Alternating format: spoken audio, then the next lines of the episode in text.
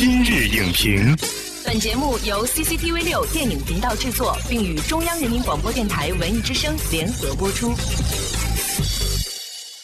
品头论足话电影，今日就评八分钟。大家好，欢迎收听文艺之声今日影评，我是陈明。我们常常把那些以科技或科学猜想作为情节推动的电影呢，叫做硬科幻电影。像《二零零一太空漫游》《地心引力》，还有《星际穿越》都是其中的代表作。而即将在今年春节档上映的国产科幻电影《流浪地球》同样来势汹汹。但是，想要加入这个行列，它又面临哪些挑战呢？原作改编、电影的工业化制作，还是观众与市场的期待？今天，我们特别邀请到了影评人周黎明老师，带我们一起跟随《流浪地球》来一场。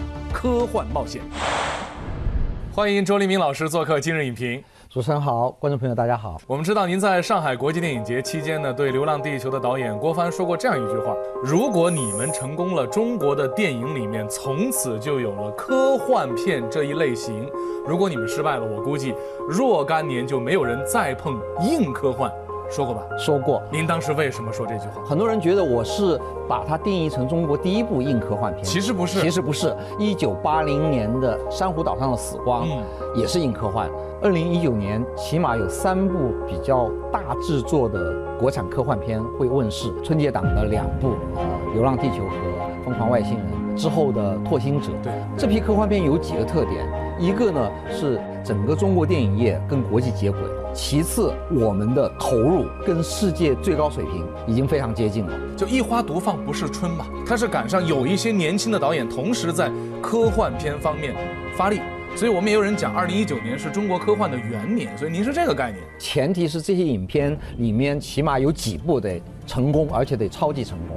您刚才说钱也不缺了，呃，技术也不缺了，就制约中国科幻片的最重要的是什么呢？还是它的核心，就是这个人是懂科技的。同时，他能编出一个好故事来。我们这一波科幻片里面有两部是改编自刘慈欣的小说。我们现在抱乐观的态度，是因为刘慈欣的文本。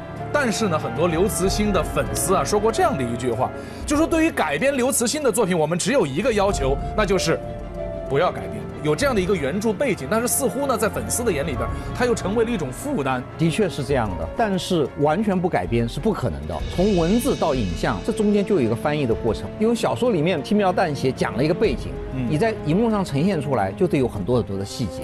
硬科幻里面有很多科学的原理在里面。你在读小说的时候，你可以慢慢读；你在电影院看的时候，说：“哎，你等一下啊，什么叫氦闪？我不懂，我去查一下。”不行，因为观看的这个方法对，或者说场景不一样。你要把很深奥的科学原理很深入浅出的讲解出来。嗯，《流浪地球》的故事设置其实很简单：科学家预测太阳呢即将爆炸，人类必须逃离太阳系。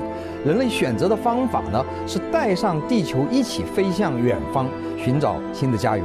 但是实际上，在做电影的时候，情感的多一点，还是科学的多一点，这是一个很大的取舍。那这部影片它是一个硬科学的壳，但它里面包藏的东西实际上是一个亲情。这个东西是你不需要任何的书本知识。其实就像《星际穿越》一样，它并不是一个科普电影，它其实还是一个讲述情感的电影。在《星际穿越》里面是女儿，在这部影片里面是吴京跟他的儿子。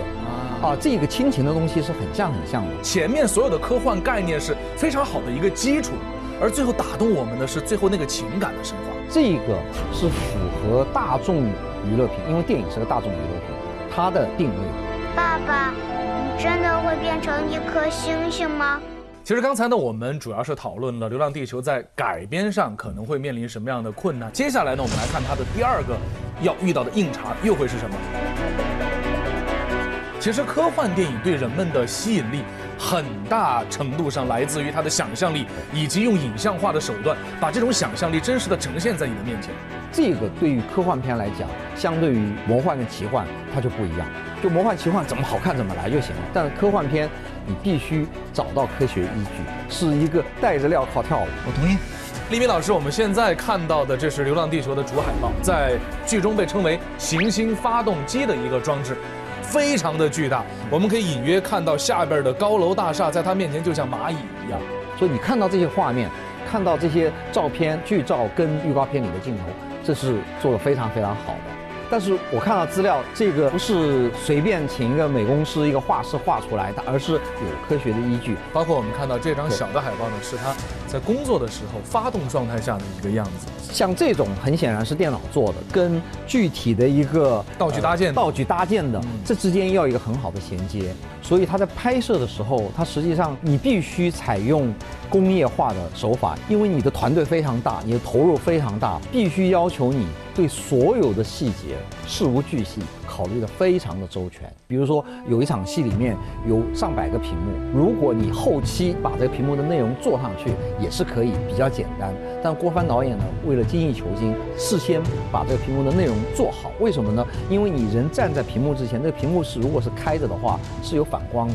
像这样的细节，也就是我们常说的工业化，你必须有匠人的精神。所以电影的工业化在于每一个细节、每一个工种都完美的完成，并且组合在一起。最终我们如果看到成片的时候，发现这方面很满意的话，其实也是证明了这部影片在工业制作上达到了一个新的一个高度。我们讲中国梦啊，其实中国电影人和中国的电影观众也一直有一个中国的科幻梦，所以大家才会对《流浪地球》有如此高的期待。是，而且寄希望于春节档的好几部的科幻电影能够真正的产生一个中国科幻的元年。那么电影呢还没有上映，你觉得《流浪地球》哈，或者说我们的科幻电影应该来如何回应这样的一个期待呢？其实，在大科幻片里面出现中国元素，火星救援非常重要的一个情节是。中国提供的技术，这些设计跟中国作为一个国家的崛起是有关系的。我们的经济发展，整个国力增强了，人家才会想到，哎，把这个情节点设成是一个中国人。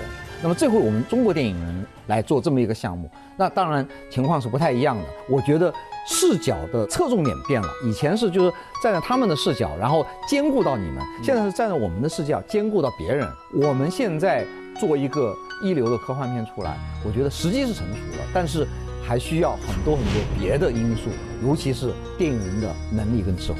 这几部科幻片身上肩负着非常重要的使命，就是为中国的科幻片铺一条路。如果他们成功，受到市场的认可的话，未来的中国科幻片他们的道路会越走越宽广。好的，感谢周黎明老师的精彩点评。有人说，《流浪地球》是中国科幻电影最大的一次冒险，但是如果我们心怀情怀、夯实技术、着眼文化，或许这次冒险带来的恰恰是满满的收获。本栏目视频内容，请关注 CCTV 六电影频道，周一到周五每晚十点档《今日影评》。